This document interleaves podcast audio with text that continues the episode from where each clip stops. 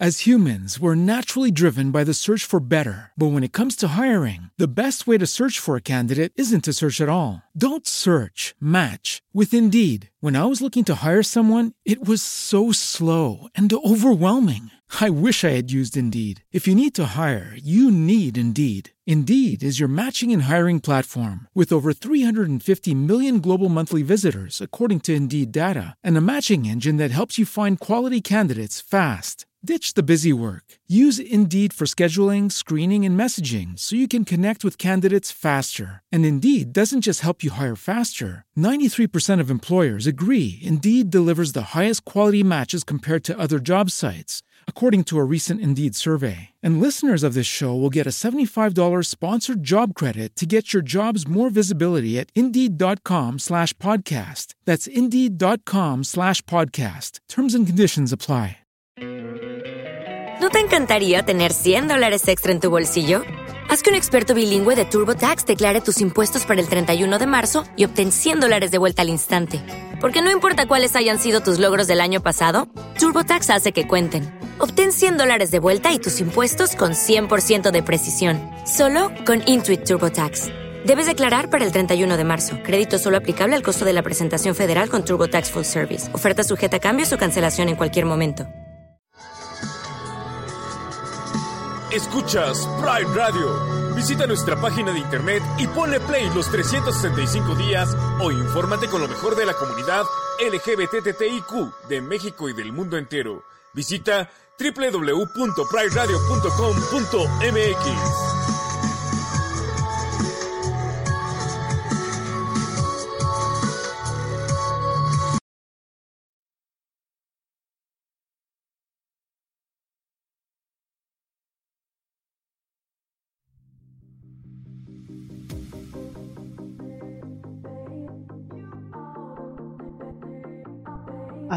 Aquí hablamos, de, hablamos política, de política, de sexo.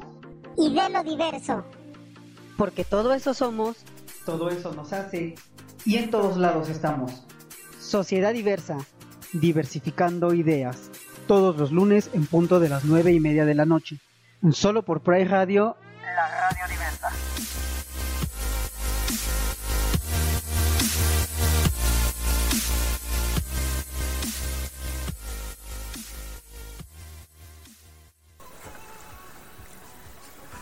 Hola, muy buenas noches, ¿cómo están?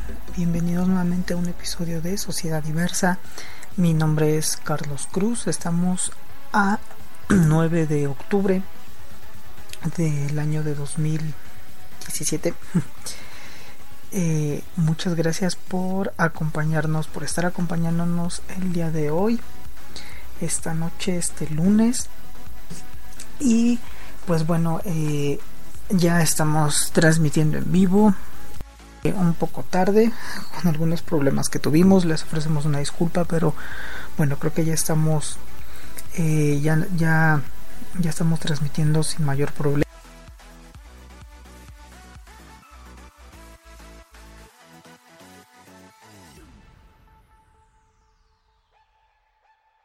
La segunda parte de nuestro programa sobre la Grecia homosexual, sobre la Grecia clásica, bueno, sobre un poquito de la Grecia clásica y, la Grecia, pues después, ¿no? ¿Qué es lo que pasó? La, la Grecia eh, ya en el Imperio Romano, la Grecia bajo el Imperio Bizantino y bueno, todos estos, ¿no?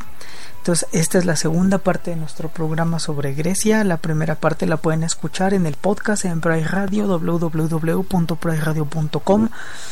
Eh, ahí están nuestros podcasts o en Spreaker.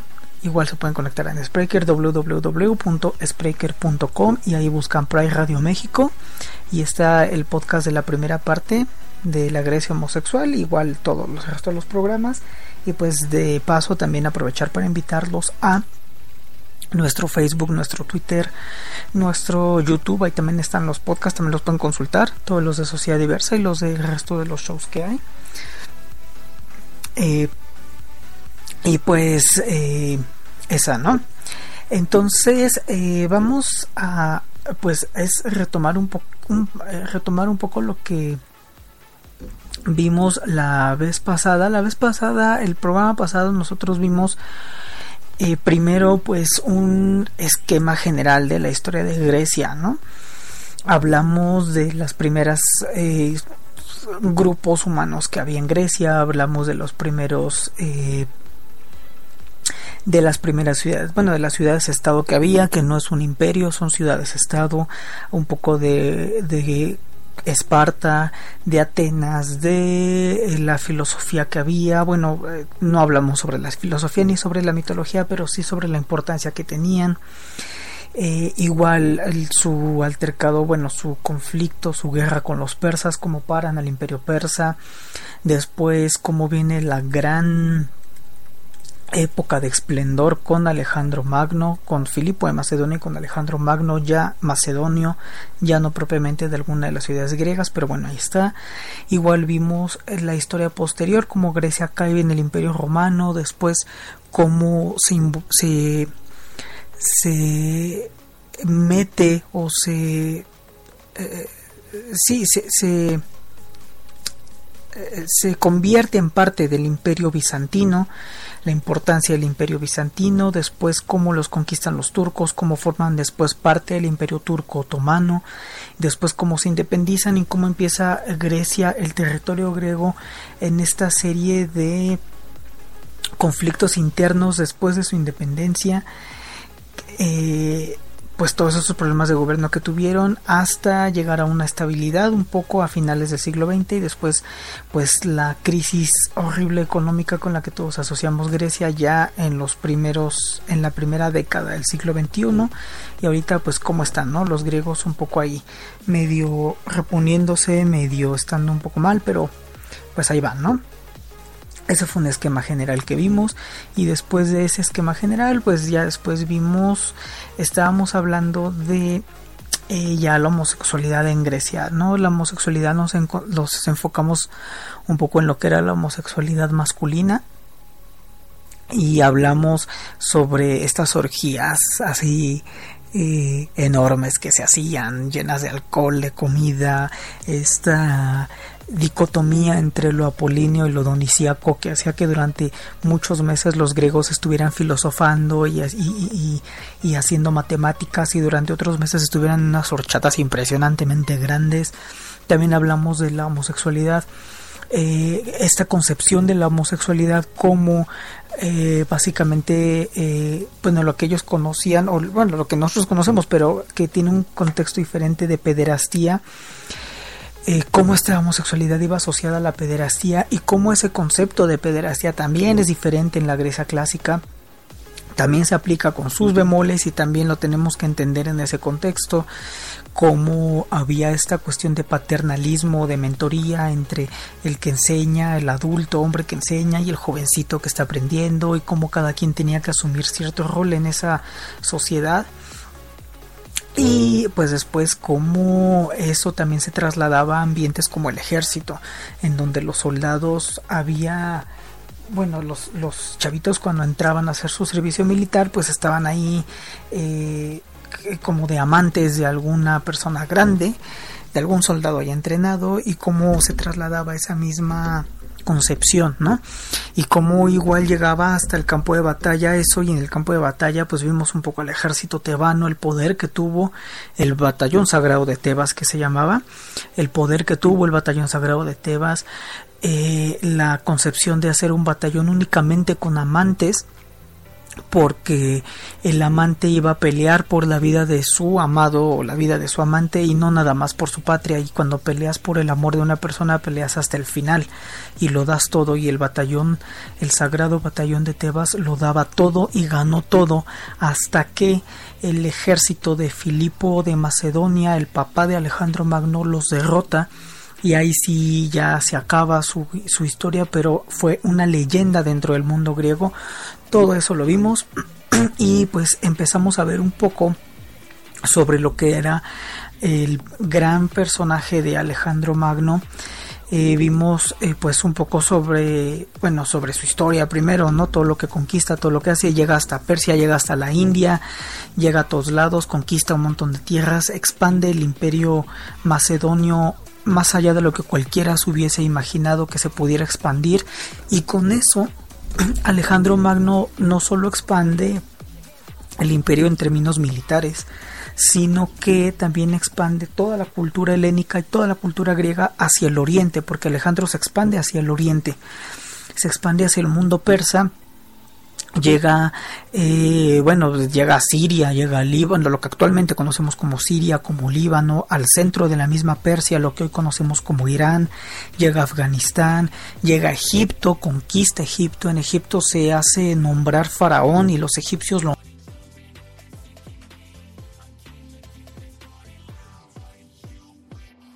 y cuando llega hasta la India no es que los ejércitos de la India lo hayan derrotado, sino que ya era muchísimo lo que había recogido con todos sus generales, ya todos estaban muy cansaditos, la India era enorme, era totalmente desconocida, decidieron no conquistar a la India y no conquistaron a la India básicamente porque ya era muy grande, no porque eh, no, no, no, porque lo hubieran derrotado sus ejércitos. Eh, ahí se, se, queda y Alejandro Magno eh, vimos también su historia con Hefestión, que Hefestión era el amante de Alejandro de toda la vida, que se conocieron desde niños, que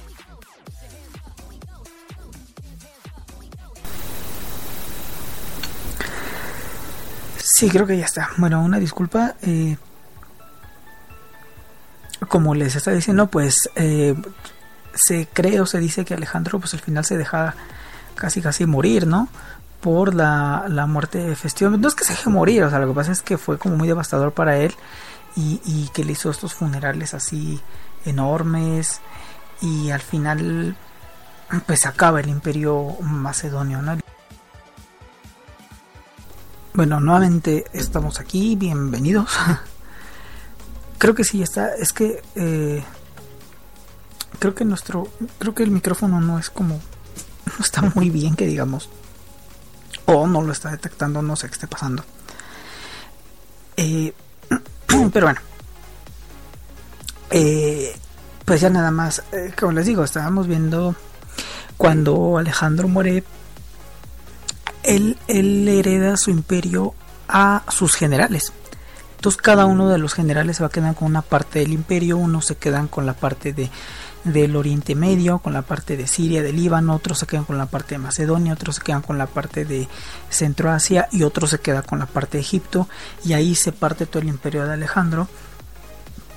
Y después de eso, bueno, cada uno de los imperios, pues cada uno de los generales va haciendo de su cacho de imperio un destino aparte, cada uno va eligiendo lo que tenga que elegir y por otra parte, pues el imperio, o bueno, no el imperio, sino la cultura griega y las ciudades griegas van perdiendo cada vez más hegemonía militar, más poder y al mismo tiempo va creciendo el poder militar de un imperio que se llama Roma y Roma termina tragándose a Grecia y termina As humans, we're naturally driven by the search for better. But when it comes to hiring, the best way to search for a candidate isn't to search at all. Don't search, match with Indeed. When I was looking to hire someone, it was so slow and overwhelming.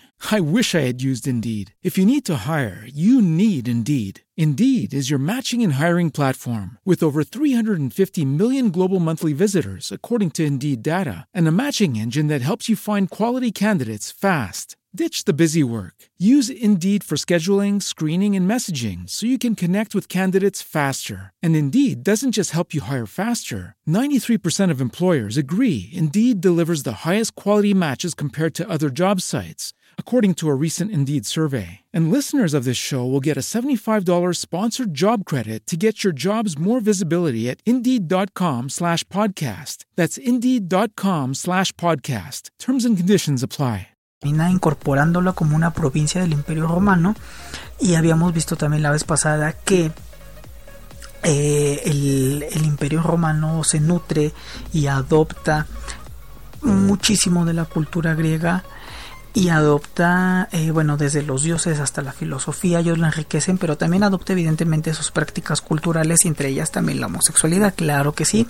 Y también eh, vimos como en Roma, pues lo que en Grecia se conocían como esas fiestas dionisíacas, en Roma eran las saturnales o las bacanales, pero eran básicamente lo mismo. Eran unas orgías así enormes y, y, esta cuestión también de joven, eh, maduro, de aprendiz, eh, eh, maestro, pues era también como que se traslada a ese mundo griego, ¿no? A ese mundo romano, del mundo, de parte del mundo griego. Eh, que dejamos hasta ahí un poco la vez pasada. Eh, bueno, ahorita hablamos un poco más sobre, sobre Alejandro Magno. pero dejamos un poco ahí y ahora lo que vamos a retomar pues va a ser otra parte de la homosexualidad, otras dos partes de la homosexualidad en Grecia. La primera parte la vamos a seguir hablando en la Grecia clásica, en la Grecia antigua, pero es algo que también tenemos que, que, que retomar porque es muy importante y es como que sí o sí. Eh, y bueno, vamos a, a porque es bueno la cuestión del, de la homosexualidad femenina que también siempre ha existido y, y también vamos a retomar y vamos a después hablar un poquito sobre ya la homosexualidad después, ¿no? Porque si nosotros nos damos cuenta o nosotros nos, nos eh, pues eh, podemos ver en las noticias o en cualquier lado, eh, vamos a ver que la homosexualidad entonces pues vamos a retomar esta segunda parte y vamos a empezar primero con, lo primero, con lo que es la Grecia eh, clásica. Bueno, con, con la otra parte de lo que sería la Grecia clásica.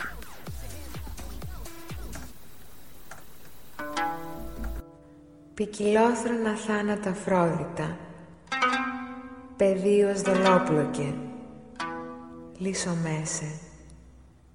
Μη μάσεσαι, μηδονίες η δάμνα Πότνια θύμων. Αλλά τι δελθέποτα κατέρωτα. Τας έμας άβδας αΐσα πύλη έκλειες. Πάτρος δεδόμων λύπησα χρήσιον.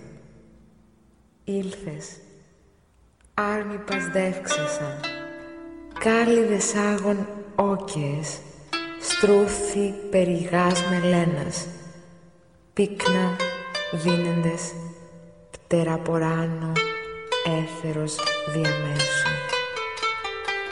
Έψα δεξίκοντο,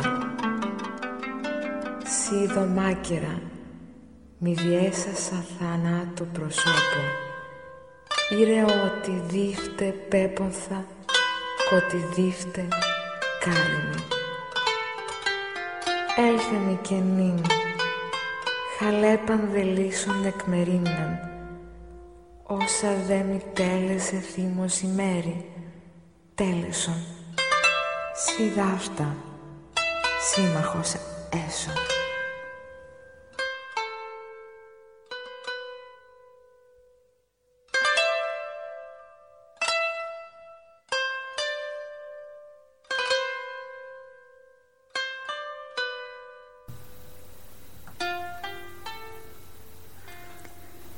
Esto que estamos escuchando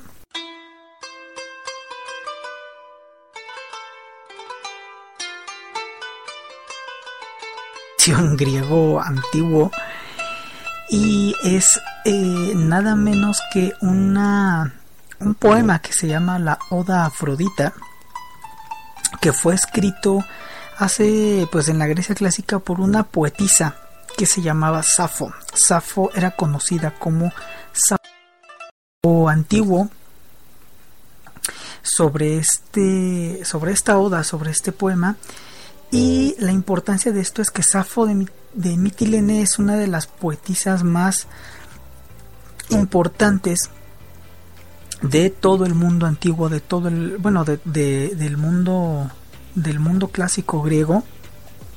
Bueno, vamos a ver un poco la historia de, de Safo, la importancia que tiene. Eh, vemos, bueno, la vez pasada, pues eh, antes, antes de, comenzar, ya bien, pues damos la bienvenida a los que se están conectando en el chat. La bienvenida Ángel Héctor, que como siempre está con nosotros. Muchas gracias por estar aquí, Ángel. Y bueno, igual a los que se quisieran conectar o que quieran eh, platicar o cualquier cosa, pues aquí andamos. Eh, entonces vamos a retomar, bueno, lo que veíamos de la vez pasada, ¿no? Que la homosexualidad pues masculina en Grecia, pues cómo estaba, cómo era la institución, cómo era todo. Pero también está la homosexualidad femenina. Y la homosexualidad femenina, en realidad, en general, esas no tenían tanta suerte, la verdad, como los hombres. La homosexualidad femenina en la Grecia clásica y como en muchas civilizaciones no estaba completamente bien vista. Sí había un rechazo nosotros veíamos la vez pasada que eh, se consideraba que solo, bueno, que la homosexualidad masculina era pues así como que eh, no solo aceptada, o sea, que era que era casi casi deseada y que era bien vista, que era vista como algo positivo porque se decía que solo los hombres tenían como esa o que los hombres tenían como mucha capacidad de amar y que el verdadero amor solo se daba entre dos hombres y que el amor entre un hombre y una mujer era casi casi nada más para tener hijos. Lo que dejaba a las mujeres en un lugar pues no muy privilegiado. Y en ese sentido sí la homosexualidad eh, femenina no no no se veía como algo bueno la homosexualidad se asociaba mucho a lo que era el acto sexual, lo que era la penetración. De hecho, por eso el pasivo en las relaciones sexuales sí era visto como algo inferior al activo. Si un activo eh, hombre, o, más bien un hombre maduro, asumía el rol de pasivo cuando a él no le tocaba, pues sí era algo eh, mal visto, porque pues lo pasivo era malo, ¿no? Entonces, pues las mujeres como pasivas completamente. Eh, bueno, en esa concepción, en donde no hay penetración, en donde no hay pues algo parecido a un sexo masculino, pues obviamente no era como tan bien, tan bien visto, ¿no? Eh, las mujeres también tenían un papel, un rol social muy claro. Las mujeres, por ejemplo, en el caso de la Grecia clásica, ellas sí llegaron a tener influencia, sí llegaron a tener algún cierto poder, pero siempre atrás de las cortinas, ¿no? Ellas nunca, en la Grecia clásica las mujeres no podían ser ciudadanas, por ejemplo, las mujeres no podían tener propiedades, obviamente no podían gobernar eso ni pensarlo. Eh, y este, este rol como de inferioridad pues se, se, se traspolaba a la cuestión también de la sexualidad, ¿no? Eh, la, la, sociedad en realidad era más, más como misógina y, eh, y también acordémonos que, pues obviamente la homosexualidad en el caso de Grecia se daba mucho en la, cuestión masculina, eh, tanto en las escuelas de filosofía como en el ejército, y en ninguna de las dos las mujeres tenían cabida. Entonces, el lesbia, bueno, la homosexualidad femenina, pues sí se consideraba como algo, como algo eh, eh, eh como que ellas no podían consumar el amor porque no había penetración, o sea, como que ellas no podían tener esa relación sexual y no se veía como tan bien las relaciones eh, amorosas entre mujeres no se veían, eh, no eran tan, tan, este, no, no eran pues del todo aceptadas, ¿no? En la mayoría de las ciudades griegas. Entonces ahí tenemos pues también una cosa muy, muy propia de muchas civilizaciones que siempre eh, la cuestión masculina pues siempre como que le gana a la femenina, ¿no? Este hay, sin embargo, hay y dentro de este todo este contexto que, que, que, hablamos, bueno, de este, de esta cuestión de un poco de misoginia y de esta cuestión de no mucha aceptación de la homosexualidad femenina, eh, tampoco es que estuviera completamente condenada, ¿eh? ni completamente ni totalmente penada, como en otras, en otros tiempos, en otras sociedades, pues podemos ver. Tampoco, pero sí no es, no, no, no era esta gran homosexualidad así institucionalizada, idílica, esta homosexualidad deseada, fomentada, como que había en los hombres, no, para nada.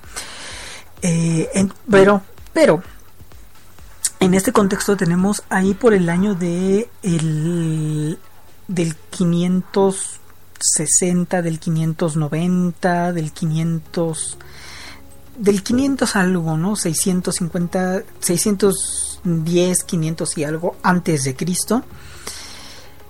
Tenemos que hay una mujer que se llama Safo, Safo de Mitilene, que es una eh, que, que, es una, una un personaje muy importante. Aquí, por ejemplo, Ángel nos dice, ¿no? El mito de las Amazonas. Eh, el mito de las Amazonas, sí, o sea, es como, como les digo, no, no es que estuviera totalmente penada en nada, o sea, de hecho también, pues por ejemplo en la mitología, esta cuestión de las amazonas, las guerreras y todo, pues sí se mencionaba cierta homosexualidad femenina, sí se mencionaba más bien, pero no, no es que estuviera tan permeada en toda la sociedad. O sea, era como algo que pues sí podía haber y también siempre en contextos como las amazonas, ¿no? Que las amazonas eran guerreras y era un contexto eh, pues asumido a lo masculino, ¿no? O sea, solo podías como ser una lesbiana o ser este o tener una hermandad de mujeres si eras guerrera y servías para tal, ¿no?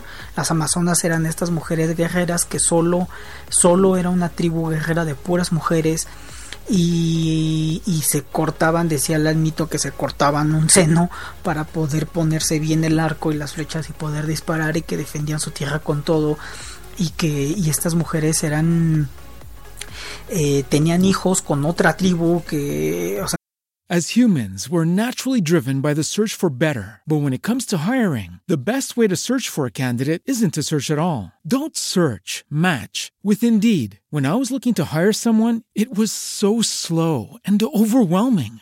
I wish I had used Indeed. If you need to hire, you need Indeed. Indeed is your matching and hiring platform with over 350 million global monthly visitors, according to Indeed data, and a matching engine that helps you find quality candidates fast. Ditch the busy work. Use Indeed for scheduling, screening, and messaging so you can connect with candidates faster. And Indeed doesn't just help you hire faster. 93% of employers agree Indeed delivers the highest quality matches compared to other job sites, according to a recent Indeed survey. And listeners of this show will get a $75 sponsored job credit to get your jobs more visibility at Indeed.com slash podcast. That's Indeed.com slash podcast. Terms and conditions apply.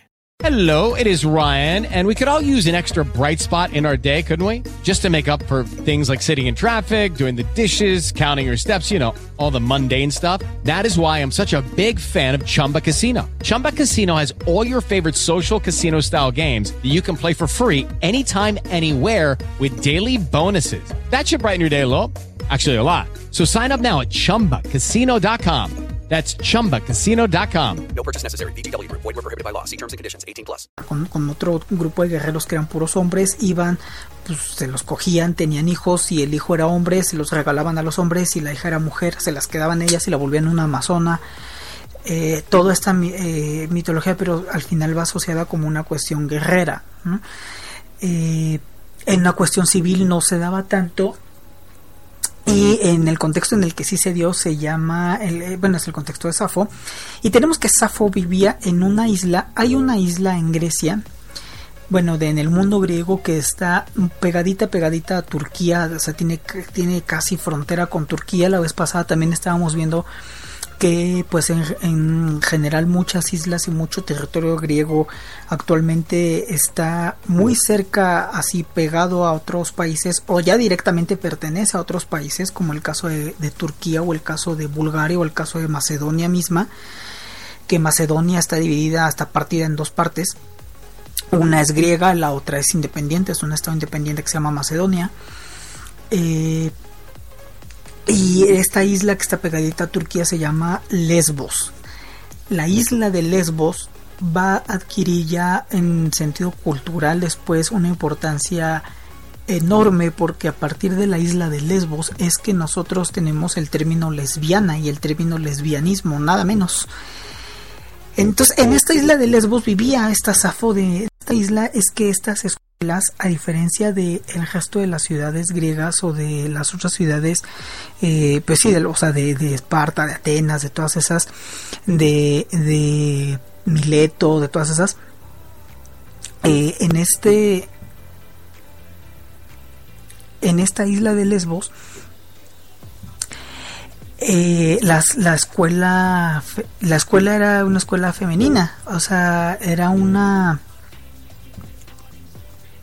era una sociedad como de mujeres que era eh, que, se daba se daban esas clases de poesía de filosofía entre eh, mujeres. Y las mujeres eran las que estudiaban ahí.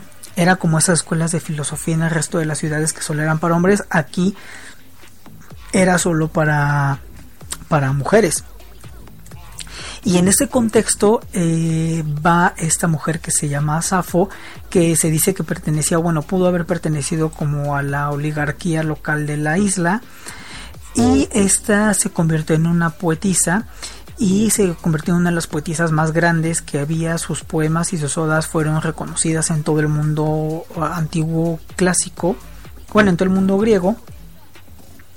Eh, ella vivió casi toda su vida en Lesbos, nada más tuvo que exiliarse durante un rato ahí este en otra isla que se llamaba en bueno en, Sicilia lo que después fue Sicilia en Italia pero casi toda su vida estuvo en Lesbos.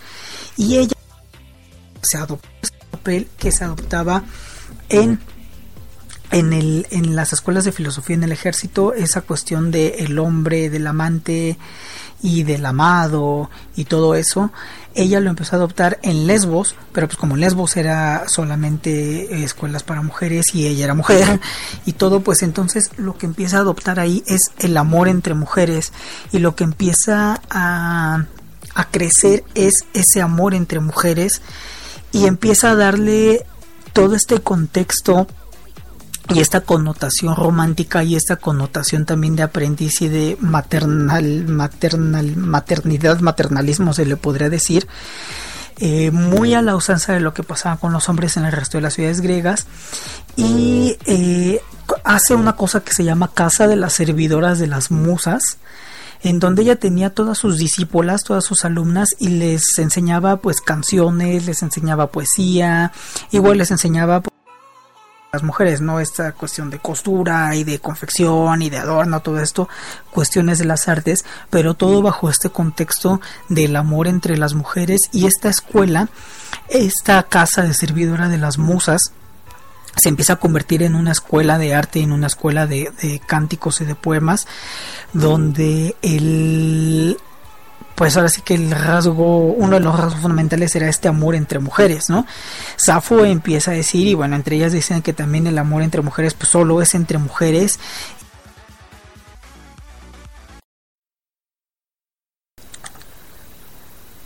Creo que sí, ya está. Eh, bueno, damos la bienvenida a Alejandro que está escuchándonos también desde hace rato. Eh, bienvenido y ya nos dice que creo que sí ya se está escuchando. Eh, tuvimos algún problema técnico, entonces, eh, pues, bueno, eh, no, sé en qué, en qué se quedó antes de que nos cortáramos, pero bueno, lo que estábamos hablando era básicamente de Safo y de la isla de Lesbos y de cómo ella funda su escuela, su casa de las amantes, su casa, su casa de las servidoras de las musas, que se llamaba.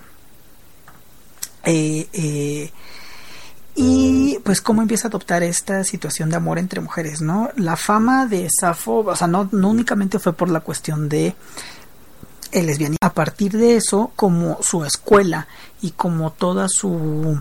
Y a partir de esa fama es que se empezó a conocer o se empezó a asociar la vida de la isla de Lesbos o la, la escuela de Lesbos a la situación del amor entre mujeres. Por esa razón es que eh, se asocia la isla, después empezó a asociar ya como tal la isla de Lesbos, asociar la, la, la, isla misma, ¿no? O sea, como la, la, gente que estaba ahí con el amor entre mujeres.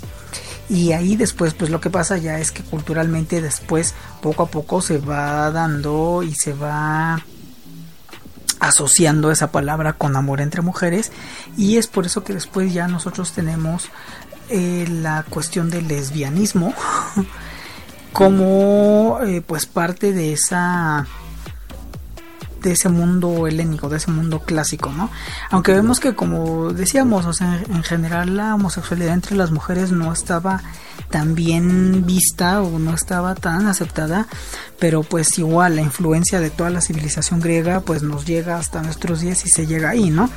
En esta escuela, bueno, también hay que decir que la obra de Safo poco a poco se fue perdiendo eh, no, no fue muy conservada. Hasta la fecha nos van quedando como más que nada retazos de lo que eran sus poemas. No nos quedan completos, pero sí se han rescatado algunos. Y de hecho, de los que nos quedan y de los que todavía se han como que podido rescatar un poco, son eh, eh, son no tanto fragmentos originales, sino ahora sí que citas o pedazos que algunos otros grandes poetas del mundo clásico retomaron y que alabaron a Safo, ¿no? Entonces un poco lo que nos queda de ella, no nos quedan completas. La que nos queda más completa, uno de los poemas que nos queda más completos de ella, es uno que escribe que es un himno a Afrodita que Afrodita pues es la diosa del amor, ni nada, nada, menos y aparte es una diosa, o sea, tiene toda esta connotación lésbica también.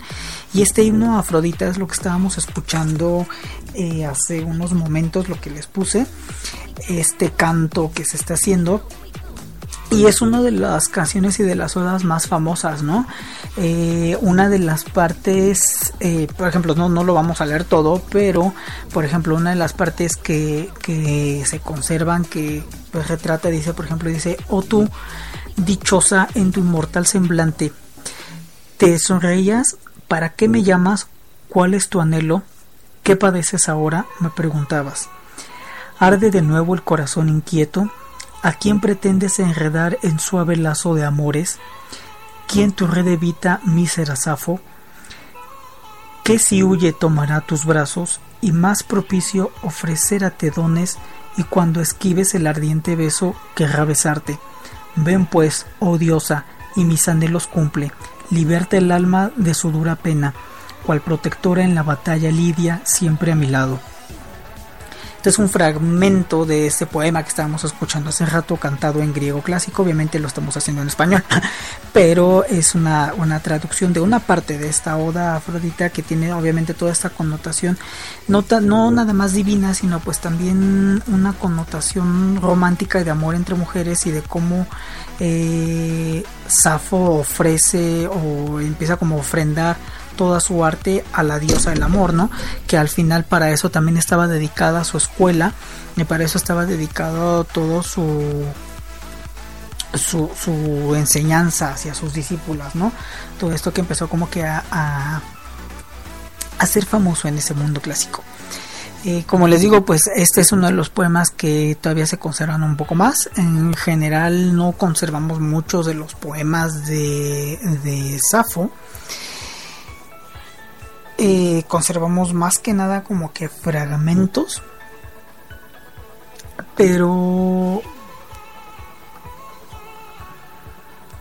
pero sí nos, nos llegan algunos no eh, bueno dice Ángel que es pues sí una pena que se perdieran los, los escritos de Safo. La verdad es que sí hay muchos eh, bueno muchos poemas no escritores antiguos que se han perdido en el caso de Safo, pues lo que nos queda como un poco de consuelo es que no, no es que se hayan, bueno, hasta donde se sabe, no es que se hayan destruido así intencionalmente, ¿no? Como en el caso, por ejemplo, de la biblioteca de Alejandría, que la quemaron de plano.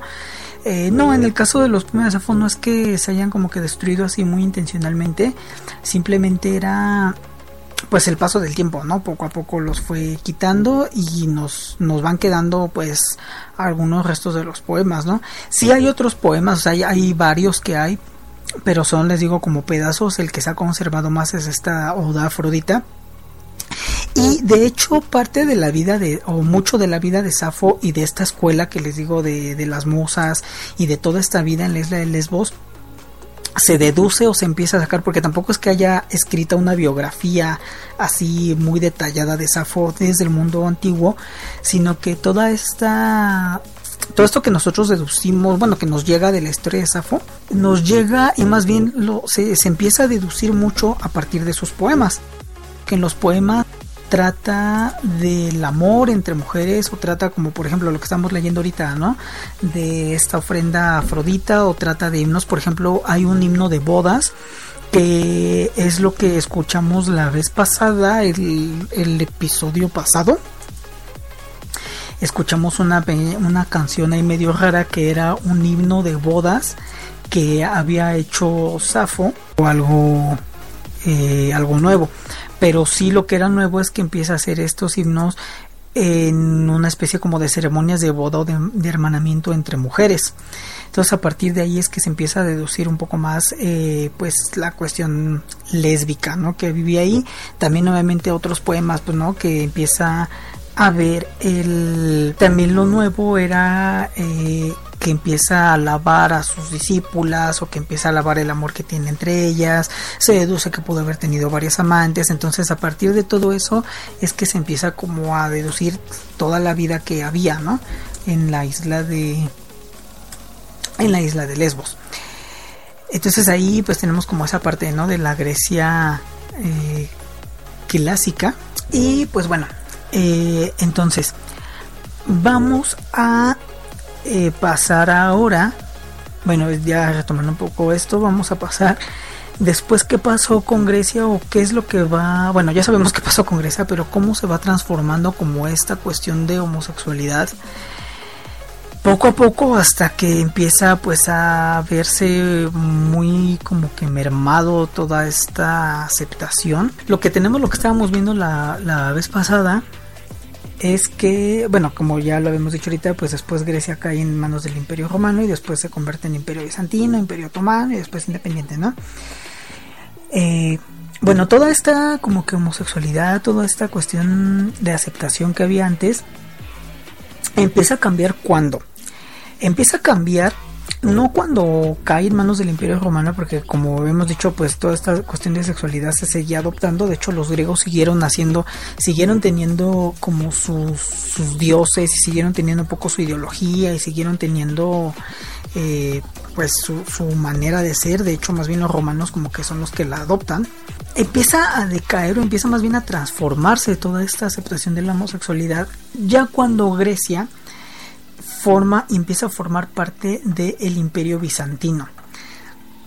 Nosotros vimos la vez pasada que pues llega un momento, bueno, cuando Grecia está dentro del imperio romano, y el imperio romano crece y crece y crece y crece y crece y crece, y llega un momento en el que se hace tan grande, tan, tan, tan, tan, tan grande, que eh, se parte se, o sea, ya no se puede como que gobernar en uno solo, entonces deciden dividir al imperio en dos partes. Una parte era la parte occidental, que era toda Europa, bueno, todo el Mediterráneo y todo y toda Europa y el otro era la parte oriental del Imperio Romano, que la parte oriental era pues desde Grecia, o sea, como que ahí empezaba Grecia, los Balcanes y abarcaba Egipto, el Medio Oriente, toda esa parte oriental del imperio. Entonces se divide como que en dos, no administrativamente hablando se divide en dos. No, no es que se haya vuelto dos imperios ni nada, simplemente para cuestiones administrativas y cuestiones pues de, de, de logística del imperio y de administración del imperio se divide en dos. Al final cuando van pasando las décadas y los siglos, ¿qué es lo que pasa? Que los bárbaros del norte, o sea, es decir, los vikingos, los celtas, todos esos que había en Europa, en la Europa del norte, empiezan a bajar hacia el Mediterráneo y empiezan a conquistar poco a poco los territorios romanos. Eso pasa en Europa, o sea, es decir, en la parte occidental del imperio. Y cuando van bajando estos, llega un momento en el que el imperio romano de occidente, pues cae.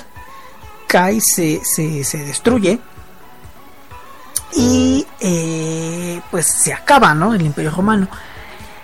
Antes de que pasara esto, mm, algunos siglos antes, pasa algo eh, pues muy trascendente en la historia de la humanidad. Nos gustó, ¿no?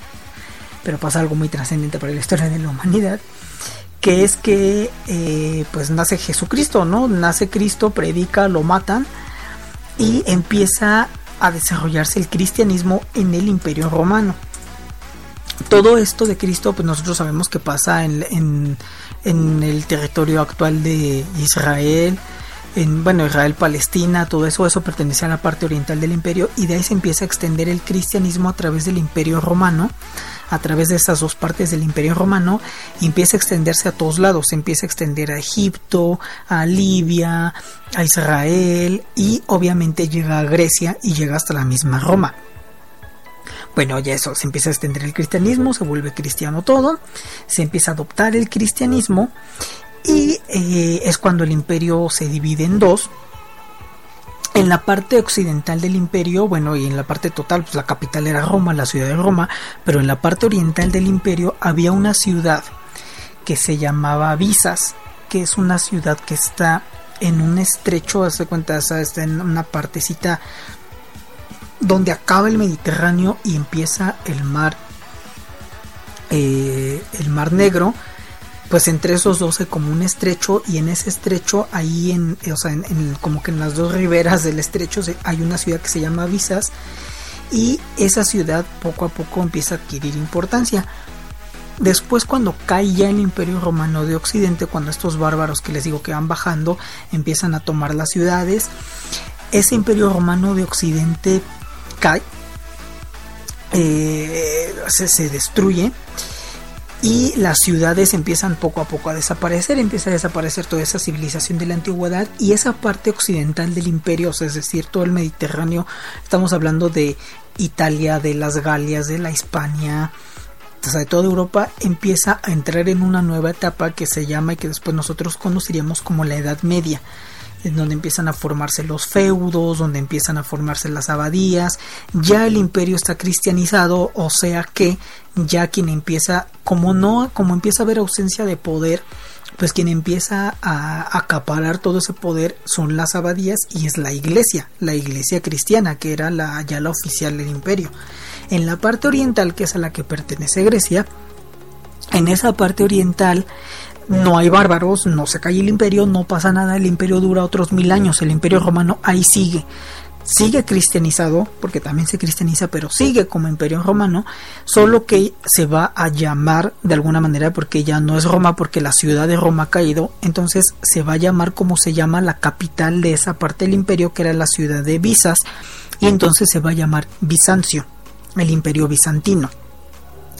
Eso es básicamente la continuación del imperio romano, pero en Oriente, y eso va a durar hasta el 1400 y tantos. Pero ese imperio romano ya es un imperio cristianizado. Ahí es donde Constantino, que fue el emperador romano, Constantino hace oficial ya la religión cristiana como la religión del imperio del imperio bizantino y en su honor, en el honor de Constantino, esa ciudad de Visas, que era la capital, va a dejar de llamarse Visas y se va a llamar Constantinopla. Y se convierte en la capital del imperio bizantino de un imperio cristiano. Ese imperio bizantino cristiano y la Roma de Occidente que está cayendo también cristiana, también llega un momento en el que hay una cosa que se llama cisma que se conoce en la historia como el cisma de la iglesia o el cisma, ¿no? o sea, como un cisma religioso.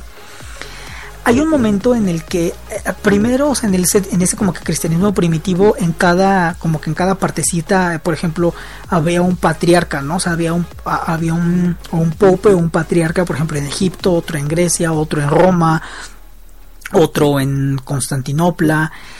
Y poco a poco, pues les digo, como el imperio en la parte occidental empieza a tener muchísimo poder la iglesia, esa iglesia empieza a tener poder alrededor de una figura que se va a llamar el Papa. Y el Papa se convierte en ese como el jefe de la iglesia, ¿no? Y como el descendiente de Pedro en la tierra que le llaman. Entonces este Papa eh, pues empieza a adquirir muchísimo poder. Eso, como les digo, está pasando en Occidente, en Oriente eso no pasa. Grecia pertenece al Imperio Romano de Oriente, al Imperio Bizantino.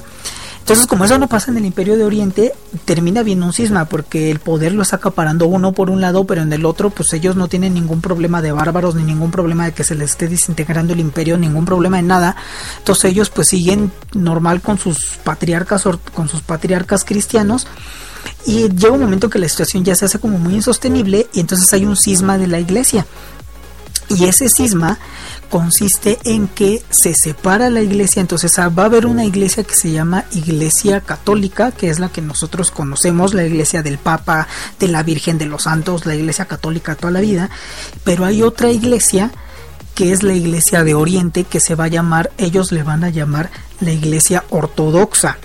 La iglesia ortodoxa de hecho inicia en Grecia y ahí lo que hay son patriarcas. Está el patriarca de Constantinopla, está el patriarca de Atenas, está el patriarca de eh, bueno, varios patriarcas, pues. Después se van a sumar los rusos a ese tren de los ortodoxos y los rusos se van a convertir como que en el centro de la ortodoxia mundial. Pero ahí, pues los que están son los primeros, son los de Constantinopla y los griegos, ¿no?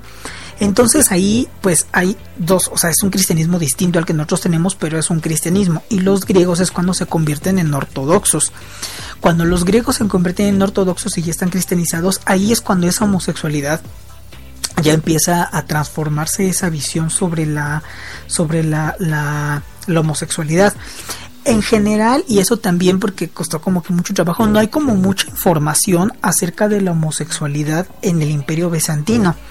Lo que se sabe, lo que se deduce es que bueno, cómo era la religión orto, cómo es la religión ortodoxa y cómo es la religión cristiana y pues ahí como que cómo lo daba, ¿no? Entonces lo que sabemos poco y lo que sabemos es que sí, obviamente el cristianismo como las religiones abrámicas pues condena la homosexualidad, condena, empieza esta idea de la sodomía, bajo los estándares cristianos, que es, o sea, que la homosexualidad es un pecado y fue por eso que se destruyen las ciudades de Sodoma y Gomorra y entonces son los sodomitas lo que empiezan a cogerse entre ellos. Pero eh, en el Imperio Bizantino, pues se maneja diferente al, católico, ¿no? Por ejemplo, en el Imperio Bizantino, en la Grecia, en Grecia no hay una cosa como la Inquisición. La Inquisición es católica. En Grecia no hay Inquisición. En Grecia no hay tribunales de santo oficio ni nada por el estilo. En Grecia y en el Imperio Bizantino lo que hay son otro tipo de instituciones. Tampoco hay ninguna As humans, we're naturally driven by the search for better. But when it comes to hiring, the best way to search for a candidate isn't to search at all. Don't search, match with Indeed. When I was looking to hire someone, it was so slow and overwhelming.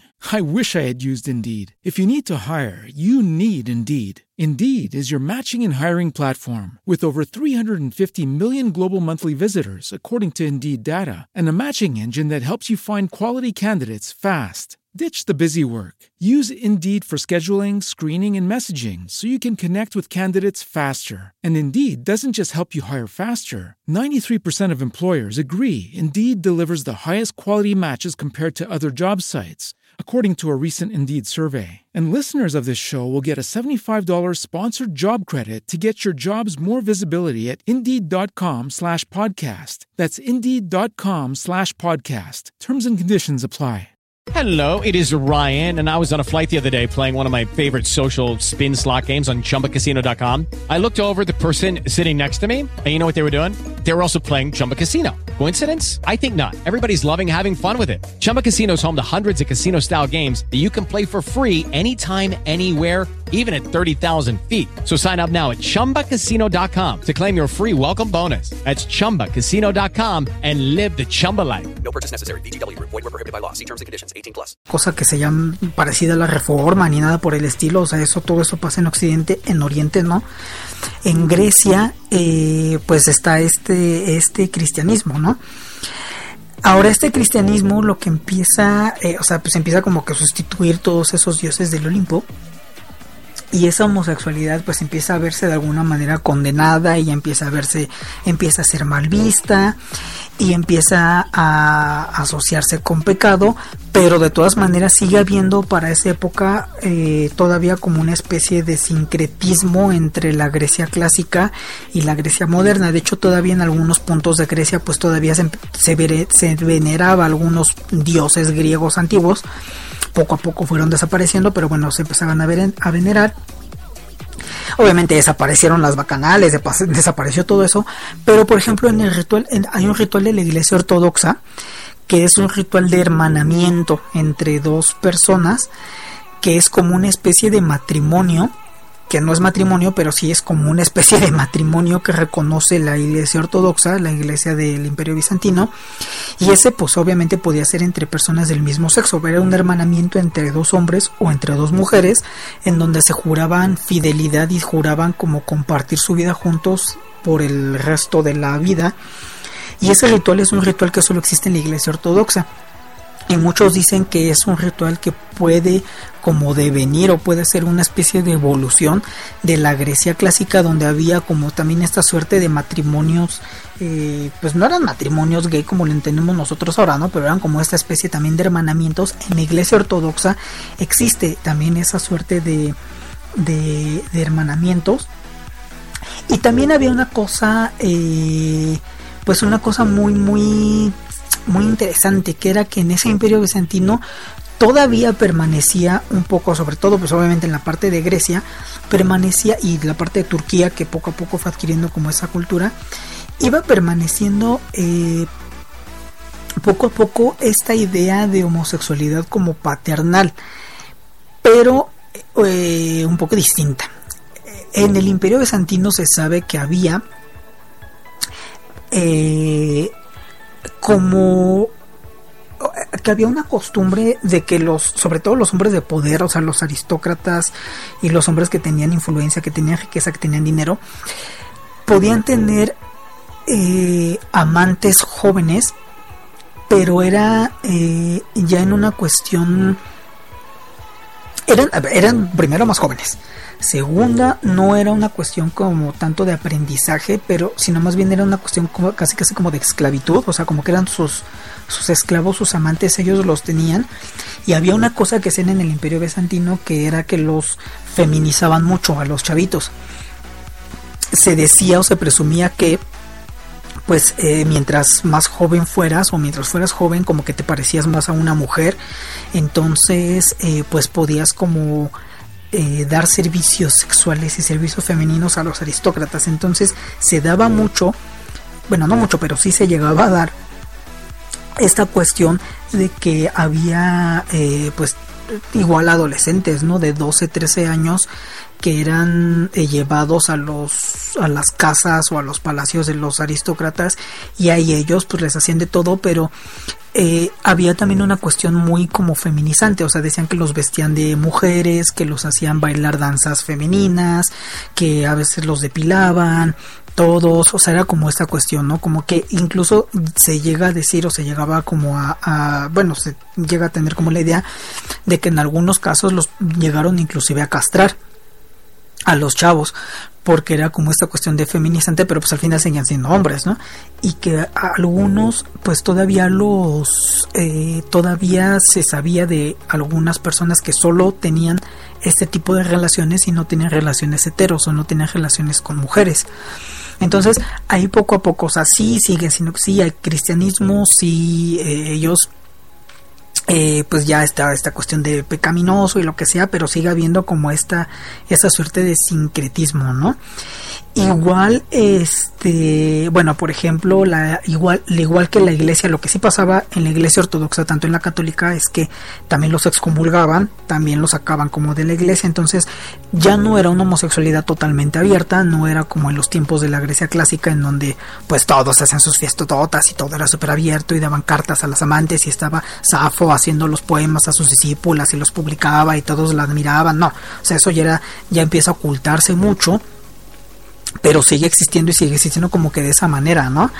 Eh, la prostitución también, la prostitución femenina, o sea, la prostitución así como clásica, ¿no? De la mujer que se vende a los hombres, pues esa era más o menos, este, eh, penada, pero no tanto, pero la, la prostitución masculina, esa sí que era ya muy penada, e inclusive, domitas también se les castrara, ¿no? Porque era como, pues, si, o sea, era esta cuestión eh, pues aparte de homófoba, misógina y de todo lo que se pueda dar, ¿no? Y empieza todo esto, entonces ahí tenemos que pues esta homosexualidad obviamente ya empieza a ser muy penada, pero eh, eh, pues sigue existiendo, ¿no? Y sigue existiendo también, y, obviamente los que nos llega pues es de, de la parte de los ricos, ¿no? Ya los pobres menos se sabe cómo se vivían, pero en la parte de los ricos pues todavía se sabe que tenían estos amantes y así, ¿no? Empiezan obviamente también como estamos hablando de cristianismo, tanto en Oriente como Occidente hay también monasterios, en el Occidente pues también hay monasterios, en Oriente están estos monasterios ortodoxos y también ahí pues se sabe que se empieza a dar también este tipo de, relaciones, ¿no? Les digo, no es, no son monasterios igual, o sea, tampoco son monasterios totalmente iguales a los que conocemos nosotros en Occidente, pero sí son monasterios y les digo, no hay como abadías, no hay inquisición, no hay nada de eso, entonces eh, no hay como un tribunal eclesiástico, un tribunal religioso que castigue o que hubiera que castigar a eh, específicamente eso, sino que era la legislación civil, se podría decir, o sea, era el emperador, era la, las guardias, era todo lo civil lo que penaba la homosexualidad. Porque en Oriente, en el cristianismo ortodoxo, no existe, eh, no existe como, debe ser, existe la cuestión de la herejía, pero no existe eh, no existen como esos feudos, no existe ese poder que existe en Occidente y entonces tampoco existe ese tribunal eclesiástico de la iglesia que era como que paralelo al civil, ¿no? No, en el mundo oriental eso es como diferente. Eso no pasa. Entonces ahí eso es, eso es lo que va pasando poco a poco en el en el imperio bizantino, es como parte de lo que nosotros conocemos o tenemos.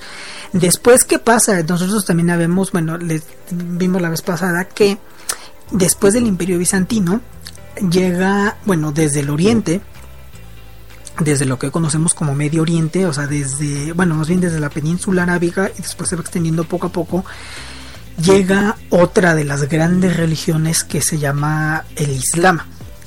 Llegan los musulmanes, se expande el Islam y en el Islam, eh, bueno, empiezan los árabes a tener una influencia enorme, un poder enorme, pero también llega un momento en que un pueblo que, que es un pueblo asiático, es un pueblo que está como por ahí entre China, eh, Centroasia, eran así como orientales de ojos rasgados, que esos son turcos. Son turcos de muchos lados. Esos empiezan poco a poco a expandir un imperio. Terminan conquistando a los árabes Después uno de esos tienen un jefe que se llama Otman, entonces se empiezan a llamar turcos otomanos, se empiezan a mezclar con todas las razas que por ahí, entonces por eso los turcos ahora ya no los vemos con rasgos chinos, pero en realidad salieron de ahí. Porque se empiezan a mezclar con todas las razas. Y esos turcos poco a poco empiezan a conquistar todo lo que fue el imperio bizantino. Y hasta el 1400 ellos ya conquistan la ciudad de Constantinopla cuando conquistan la ciudad de Constantinopla le cambian el nombre y Constantinopla le ponen Estambul. Y Estambul se convierte en la capital del imperio turco otomano y los otomanos, bueno, se extienden obviamente hasta Constantinopla, conquistan Constantinopla, pero se siguen extendiendo y se extienden hasta Europa. O sea, los turcos llegan hasta la península de los Balcanes. Los turcos llegan, para que se den una idea, la frontera eh, eh, o sea, el, imperio turco otomano hizo frontera con el imperio austrohúngaro, con el imperio austriaco. O sea, estaban en Europa metidos en Europa. Se metieron hasta los Balcanes, se metieron a Bulgaria, a Serbia, a Montenegro, a Bosnia. Y dentro de los Balcanes, pues obviamente también se meten a lo que es eh, Grecia. Entonces a Grecia la conquistan los turcos otomanos, los turcos son musulmanes y los turcos, bueno, el imperio turco otomano se convierte en un imperio islámico. La mayoría o muchísimos de las de las ciudades y de las ciudades estado y de las partes del imperio bizantino que había que eran cristianas se empiezan a convertir al islam sobre todo en Oriente. Ya en Europa no pasa mucho eso, siguen siendo cristianos, incluida Grecia. Grecia se queda como cristiana, pero está dentro de este imperio musulmán.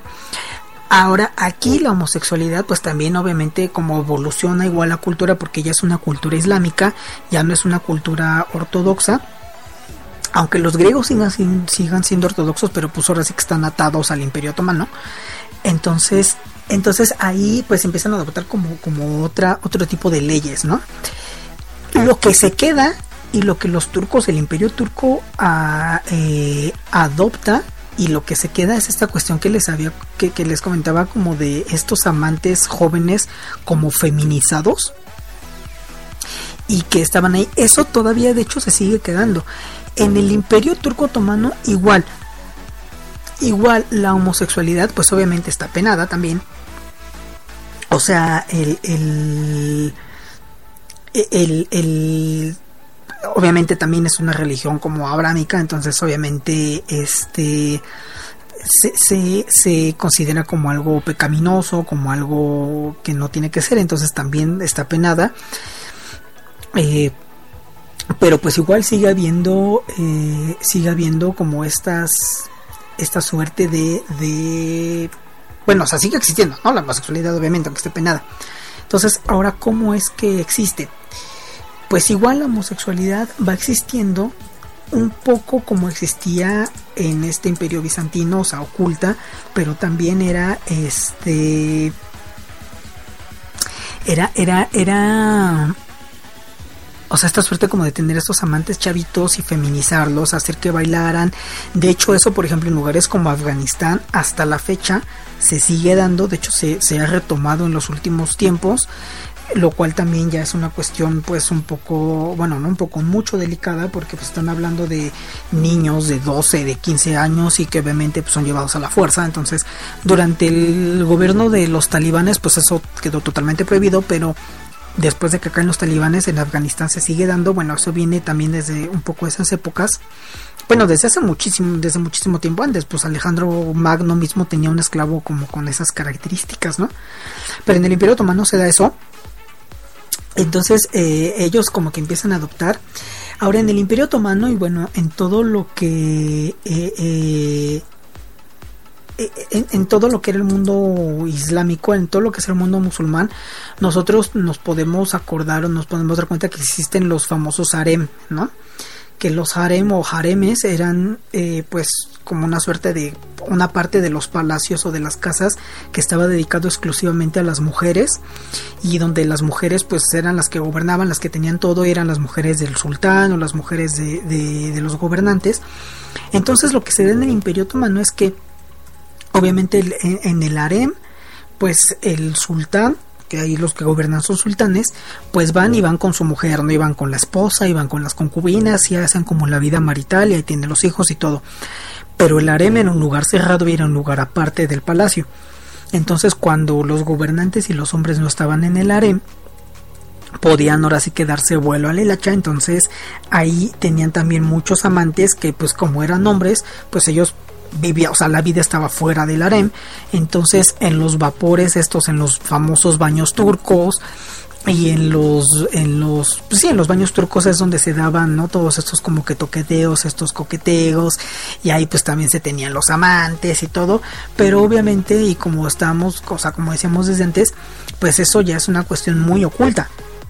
O sea era normal y era algo como muy muy muy eh, ahí sí en el Imperio Otomano era como que más, un poco más visible, pero no era considerado como homosexualidad ni como mucho menos, o sea, eso era como, como una, como casi casi una parte de la vida de, del sultán que no era ni siquiera, o sea, era como una especie de tabú, ahí es cuando ya se empieza a convertir en tabú porque ya es como algo que puede ser visible y que puede ser como que algo que sí, como que más o menos ahí está, pero de lo que no se habla, de lo que se sabe que es como pecado, de lo que se sabe que es este eh, eh, eh, de lo que se sabe que no se tiene que hacer, que se oculta porque pues obviamente se tenían los amantes, pero ya, o sea, no era como en la Grecia clásica en donde decías, ay, pues tengo mi amante y con él puedo estar toda la vida. No, ayer era, tengo mi amante, pero eh, ante la sociedad, pues tengo que irme al harem y estar con las concubinas y con la esposa, ¿no?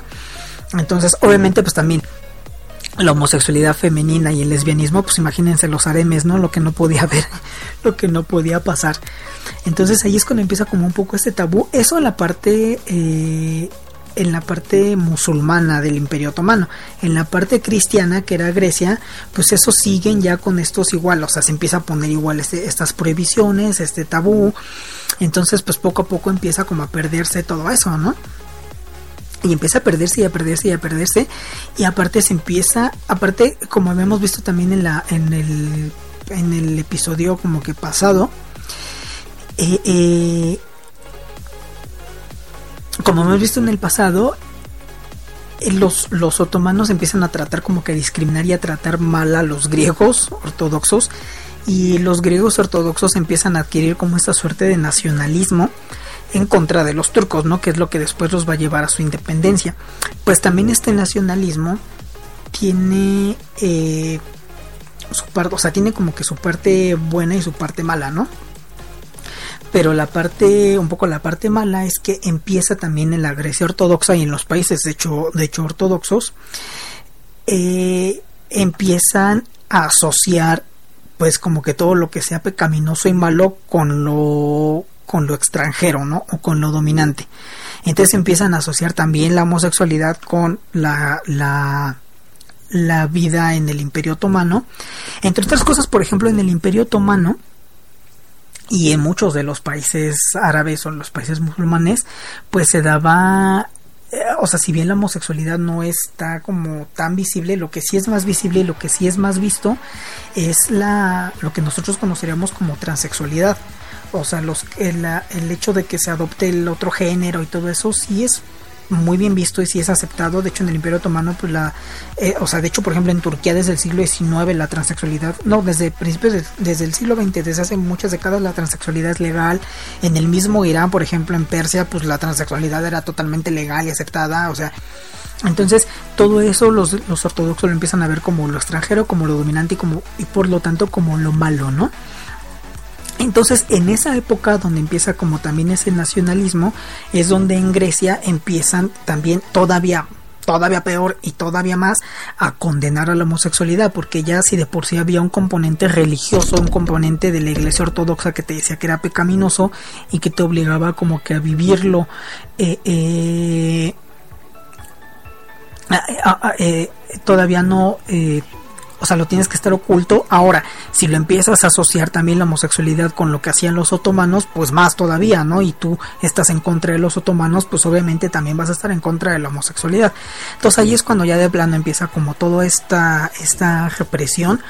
Y esa represión va a durar durante todo el siglo XIX, todo el siglo XX y hasta apenas ahorita en las últimas fechas está como que más o menos... Eh, eh, está como que ahí medio que saliendo, pero eso empieza, o sea, es, es, un proceso muy largo que empieza en el Imperio Bizantino que va durando décadas, siglos, siglos, siglos, que se va acrecentando durante el Imperio Otomano y que ya en el siglo XIX y XX, pues eso ya es, o sea, ya adquiere muchos componentes, ¿no? Ya es el componente religioso, ya es el componente nacionalista, obviamente en toda Europa, o sea, Grecia, los europeos empiezan a incluir a, a Grecia dentro del ámbito europeo para pelear contra los turcos otomanos y en, en, la Europa del siglo XVI, XVII, pues era totalmente homófoba, entonces también empiezan a adoptar eso. O sea, esto no, no fue que se empezara a caer no, no fue que se transformara de la noche a la mañana, fue un proceso muy largo, fue un proceso en el que les digo, influye la religión, influye el nacionalismo, influye lo político, influye también cuestiones culturales y poco a poco empieza como a transformarse eso hasta que llegamos ya al siglo XIX o al siglo XX en donde ya la homosexualidad era totalmente eh, mal vista y totalmente penada.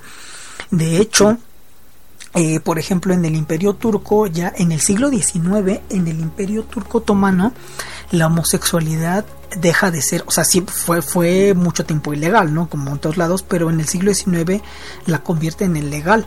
O sea, es de las primeras como que estados o imperios que tenemos registrado que la legalizan, eso en el siglo XIX y en un imperio musulmán. O sea, para que vean, ¿no? Como, como, qué de raras son las cosas, ¿no? Eh, entonces, frente a esa, a esa eh, no legalización, pero como que despenalización de la homosexualidad, que tampoco quiere decir que la aceptaran y todo normal, no, o sea, simplemente la despenalizaron. Pero ante eso, pues el nacionalismo griego también reacciona y es como de, pues mira, estos no son sodomitas y son todo lo que se pueda dar, ¿no? O sea, se empieza a convertir como en esta, esta como que lucha cultural hay que acordarnos que en el siglo XIX es cuando los griegos se independizan de los turcos, entonces pues obviamente también hay como un sentimiento antiturco todo el tiempo que les dura hasta el siglo XX y les dura yo creo hasta la fecha, el sentimiento antiturco y a los turcos igual el sentimiento antigriego. Entonces, eh, pues empieza como, o, sea, la, homosexualidad queda ahí, ¿no? Como ese, eh, o sea, queda entre todo ese relajo, entre todo ese desmadre, pues queda como ese chivo expiatorio, ¿no? Entonces ahí es donde, donde se da esa eh, pues esa condena poco a poco de la homosexualidad. Después ya viene pues la Grecia independiente, ya la Grecia del siglo XX y ya nada más ahora sí para ir cerrando y para ir, para ir acabando pues vamos a ver cómo era esa o cómo es un poco esa homosexualidad griega en el siglo XX. Entonces vamos a dar una pequeña pausa de unos minutos y eh, ahorita eh, volvemos.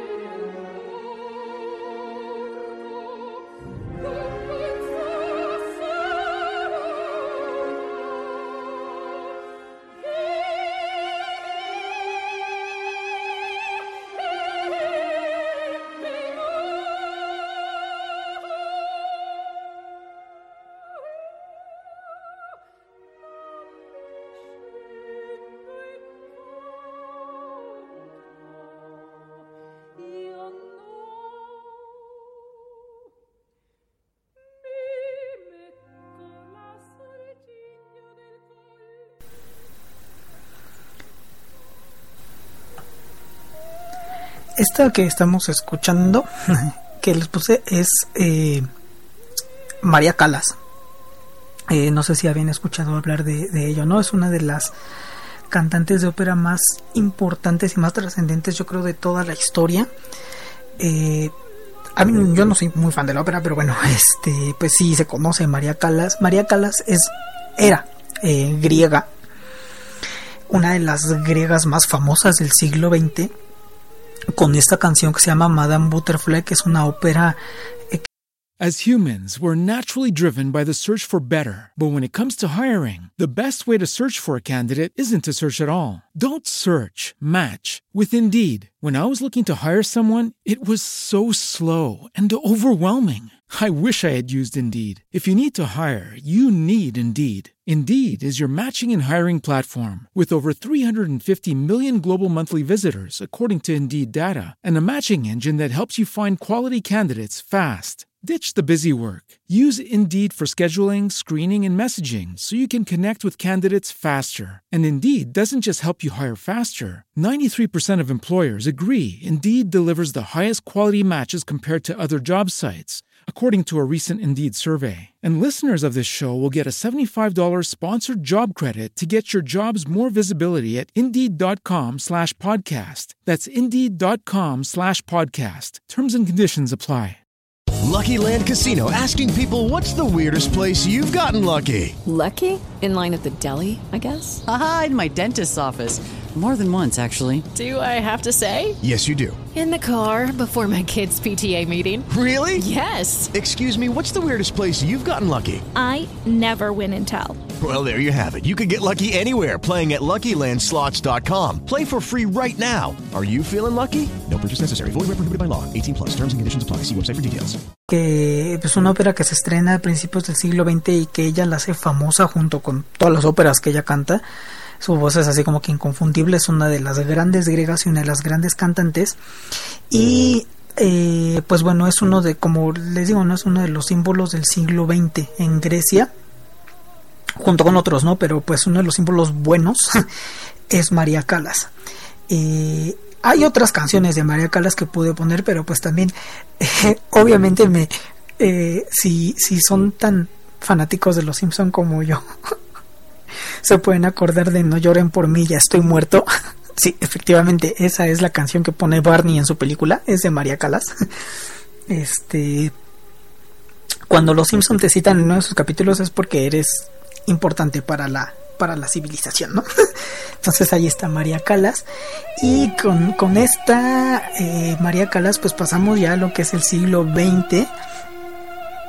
Eh, antes de pasar, bueno, retomar eh, nada más lo que nos dice lo que nos dice Ángel hace ya algunos minutos, no lo habían retomado, pero dice que hay un libro muy bueno de los castratis que nos recomienda y que abarca el homosexualismo que se llama el libro se llama Un grito al cielo. Es de Annie Rice y es una novela eh, que trata sobre esto, no sobre los castratis. No sé si sea en el contexto en el que lo, lo estábamos tomando acá o no, pero pues bueno, los castratis son los castratis en todos lados. o sea, es esta cuestión como de feminizar a los, a los chavos, a los chavitos.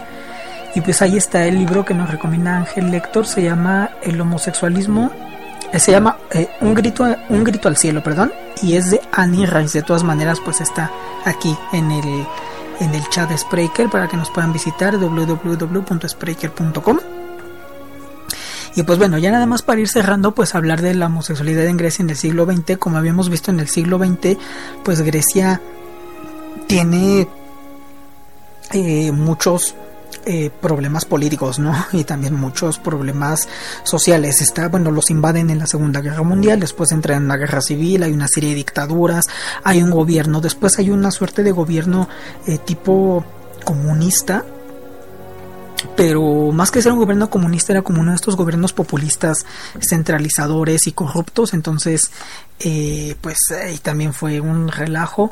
Todos estos gobiernos estas dictaduras estos estos este centralistas, eran gobiernos represivos. Y obviamente también estamos hablando de épocas en las que la homosexualidad misma pues no, no era bien vista en ningún lado del mundo, ¿no? O sea, ni en Europa, ni en América, ni en América, eh, o sea, ni ningún América del Norte, ni Sur, ni nada, eran, eran, eran bien vistos. Este, entonces, pues Grecia no era la excepción y Grecia ya tenía toda esta toda esta cultura y toda esta tradición de, de no aceptación o esta tradición casi casi homófoba. Entonces durante todas estas épocas pues obviamente que la homosexualidad no, no era bien vista. Eh, hay por ejemplo una dictadura esta dictadura que le decía de los coroneles que es una dictadura tipo las dictaduras latinoamericanas. Dentro de este contexto de la dictadura de los coroneles hay una película que se llama este por aquí tengo que tener el nombre, Evdokias, que es el nombre de una prostituta que se enamora de un, pues de, un soldado. Esta película, bueno, la, retomamos porque la, canción principal de esta película de Evdokias es la que nosotros pusimos la vez pasada en el capítulo, en el episodio pasado de Sociedad Diversa, por si querían saber cómo el nombre. este, pero se da en este contexto, ¿no? En esta dictadura, dicho sea de paso, dicen que es una de las películas griegas más como recomendadas y famosas. Pero bueno, entonces, de hecho, durante todo el siglo XIX y el siglo XX, tanto los griegos como los extranjeros que estudiaban a Grecia, todo esto que hablamos nosotros de la homosexualidad en Grecia, en la Grecia clásica, o sea, eh, del ejército, de Alejandro, el mismo papel de Alejandro Magno, eh, de la homosexualidad en las escuelas de filosofía, todo esto estuvo totalmente oculto, totalmente eh, no, no se decía, se consideraba como algo malo, así como decíamos que los egipcios tenían sus esculturas y que las esculturas le quitaban el pene y que ponían una escultura con un hoyo ahí en el museo y decían que así eran las esculturas egipcias con tal de no ponerles el pene, así igualito en Grecia, ¿no?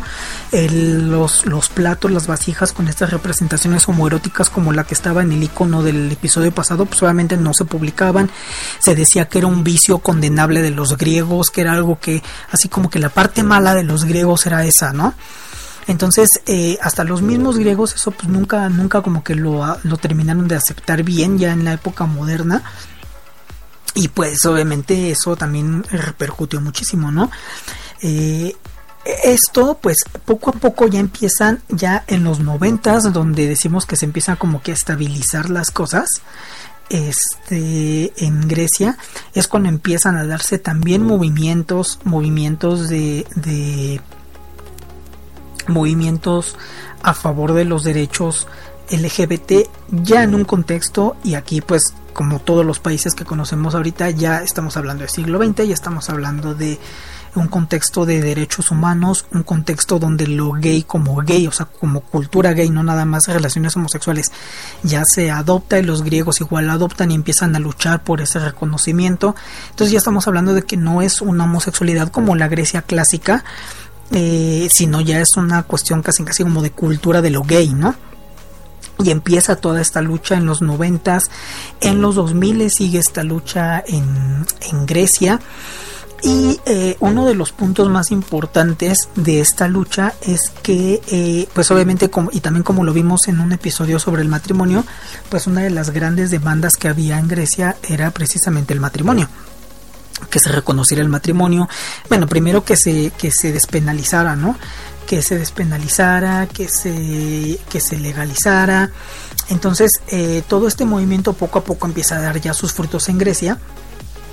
No hay, no Grecia al estar situada pues en este todo, en este contexto, este eh, oriental, ¿no? De las iglesias de Oriente. Recordemos que pues igual está pegadita a Turquía, está pegadita a Serbia, a Macedonia. Todos estos países durante el siglo XX tuvieron, eh, o sea, todos los Balcanes, bueno, todo lo que era la Yugoslavia, pues obviamente tuvo un régimen totalmente autoritario, dictatorial, entonces la homosexualidad no era bien vista, o sea, está también sumida en un contexto de Europa del Este, en donde en Europa del Este la homosexualidad no es que digamos muy bien vista, ¿no? Hasta la fecha. Entonces, eh, poco a poco empiezan como que todos estos movimientos en Grecia, y bueno, en otros países también, ¿no? Pero en, en Grecia, eh, poco a poco, o sea, desde, desde por ejemplo, en, en Grecia la homosexualidad es legal desde 1951, pero no es que fuera muy aceptada, ¿no? Desde el 51 que es legal, ya las siguientes leyes que se empiezan a proclamar, o sea, donde empieza a haber protección, donde empieza a haber protección legal contra, contra eh, la discriminación en el trabajo, en el ejército, donde empiezan a poder eh, tener servicios, a poder ser más visibles, eso es hasta los 2000. O sea, durante todos los 60, 70, 80, ahí no, en Grecia no hubo como que gran avance en ese sentido. Eso fue hasta los 2000 y pues les digo, o sea, eso es porque en los 90, a finales de los 90 es cuando apenas como que la situación política de Grecia empieza a estabilizarse, entonces pues ahí ya tienen tiempo de estar peleando por derechos LGBT. Eh, la marcha en Grecia, la marcha gay, pues empieza igual desde los 2000 para acá, ¿no? O sea, también es muy reciente. Les digo, ya es una cuestión ya en sentido de derechos eh, LGBT, de derechos humanos. Y el punto, ahora sí que culminante o clave, se da en el 2015.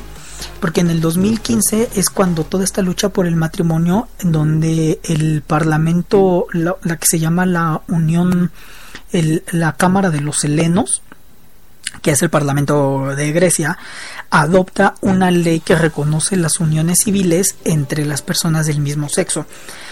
Ahora no es matrimonio. Lo que se adopta en Grecia eh, en 2015, eso fue en diciembre, no es matrimonio, no les dan derecho, no hay derecho de adopción. Para eso todavía falta, eso todavía no se ha aprobado. Pero bueno, esta suerte de uniones civiles, algo así como que las sociedades de convivencia que se acepta, que se adoptaron aquí en la Ciudad de México hace varios años, es lo, lo que se ha podido lograr en Grecia a partir de estos movimientos. Y este es la foto que nosotros tenemos en el icono de este episodio que es precisamente el día en el que estaba la votación para determinar si se aprobaba o no se aprobaba el edificio que está atrás, que se ve en la foto de nuestro programa, es el Parlamento de Grecia, que en algún momento fue el, Palacio Real o algo así pero bueno, es el Parlamento de Grecia y pues está la banderota gay, ¿no? Ahí con una persona y están pues ahí los policías atrás como que vigilando el, el edificio ese es uno de los días de las grandes, ahora sí que victorias de la Grecia moderna en cuanto, en cuanto a la homosexualidad, a los derechos de la población LGBT, porque ese día es donde se aprueba esa unión. Les digo, todavía falta, no es matrimonio, no hay adopción, no hay nada de eso, pero pues ahí está, ¿no? Eh, eh, poco a poco como, como eh, entrando en, en, en estas leyes. No hay este eh, eh, tampoco, por ejemplo, pueden estar en el ejército, no, tampoco pueden hacer servicio militar, o sea, todavía faltan muchas cosas, pero pues ahí poco a poco, ¿no?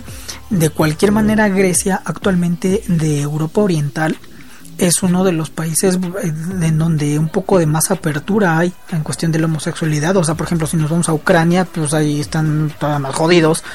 Este, en, general, en realidad, los Balcanes están como más abiertos a ese sentido, ¿no? Inclusive la misma Bosnia-Herzegovina, que es un país islámico, eh, Bosnia también está es un poco más tolerante también hay ciertas leyes también hay marchas por ahí en Serbia por ejemplo en Serbia que la la, la la, presidenta del, o sea, la gobernante, la primer ministra serbia es lesbiana abiertamente y hay marchas en Serbia. Serbia hace 30 años era impensable eso. Entonces, pues ahí en ese contexto de los Balcanes, Grecia es como está también metida en eso, ¿no? También hay una situación de que, bueno, parte de, de estar en la Unión Europea, Grecia es parte de la Unión Europea, parte de estar en esa Unión Europea, pues es tener ciertas garantías individuales para derechos de, ciertas minorías o para ciertos derechos, entonces ahí también están metidos los derechos gays, entonces también Grecia pues tiene de alguna manera ese compromiso con la Unión Europea después de la super crisis que vivieron hace unos años, que Grecia se decidió quedar en la Unión Europea, pues bueno, ahí como uno de los compromisos es poco a poco avanzar también ese, en ese sentido, ¿no?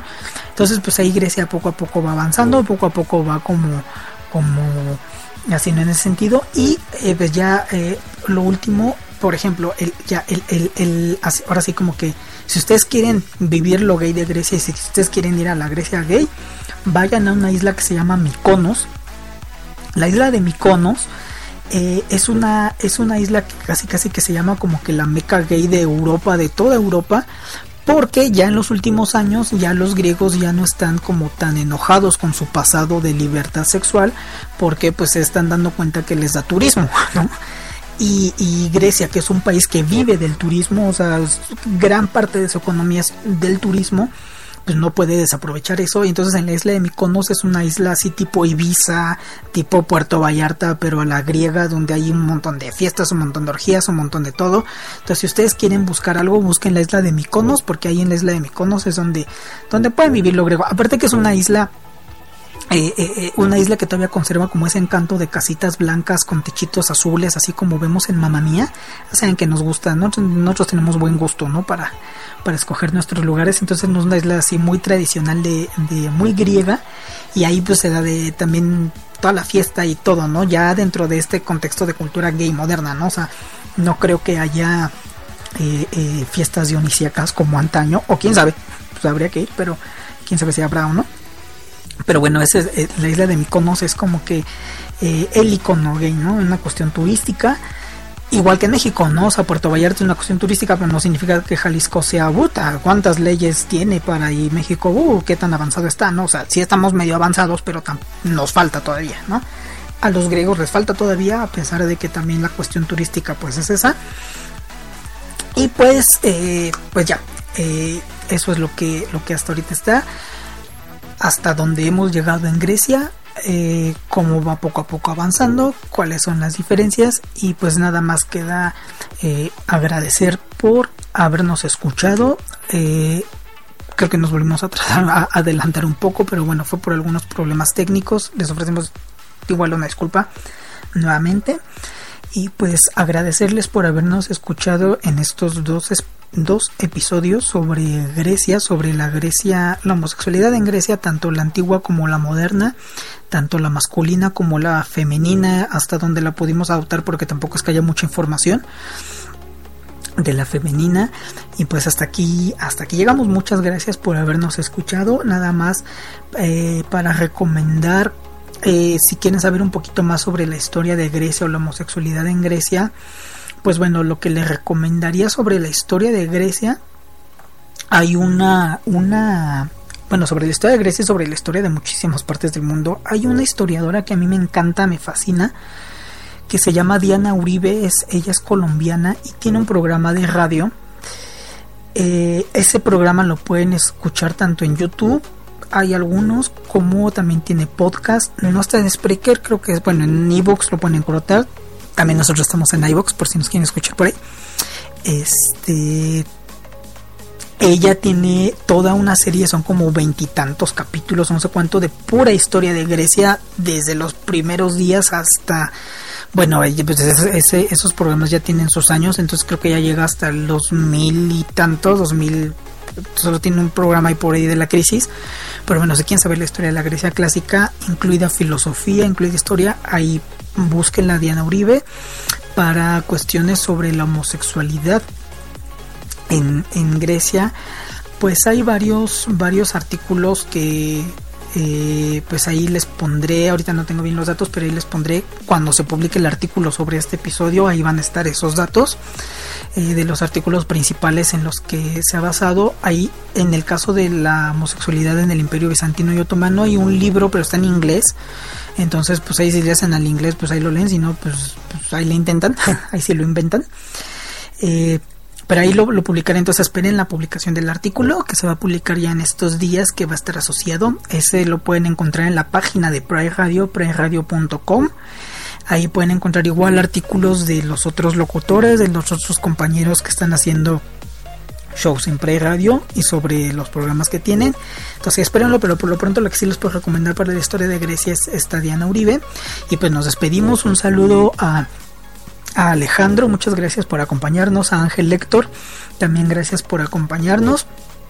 Y bueno, a los que nos están escuchando ahorita, a los que nos escuchan en el podcast. Y pues ya nada más para despedirnos o para cerrar el programa, los dejo con una canción que es eh, yo creo una de las canciones griegas más famosas eh, que hay. Eh, este es el tema de una película que se llama Sorbas el griego, que es una película de los 50 protagonizada por Anthony Quinn, en donde está este una persona que es griego de origen, pero que no vive en Grecia y que, bueno, no es spoilerles, ¿no? Pero pues va y funda un negocio, al final quiebra y todo. Pero esta película da como un poco eh, la, la la nostalgia o como la historia de la Grecia antigua, pero al final es como de no, pues la Grecia moderna sigue existiendo, sigue habiendo griegos todavía ahí, siguen teniendo como, eh, pues ahí eh, eh, ilusiones, siguen teniendo cultura, siguen teniendo sueños. Y bueno, pues esta canción creo que no, no podíamos dejar de el episodio sin tener esta canción, ¿no? Entonces, pues ya nos despedimos.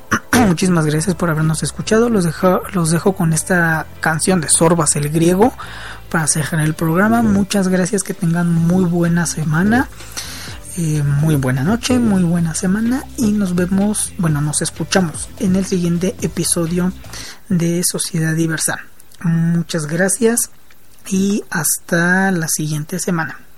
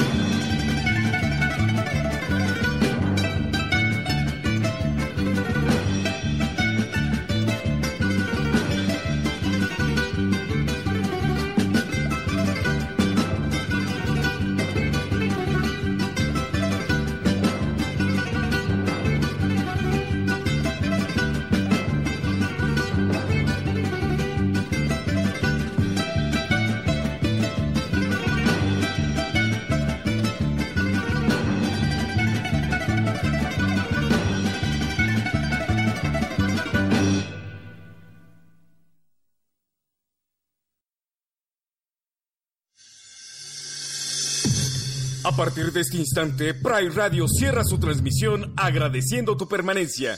Te esperamos en nuestra próxima emisión. Pride Radio, la radio diversa.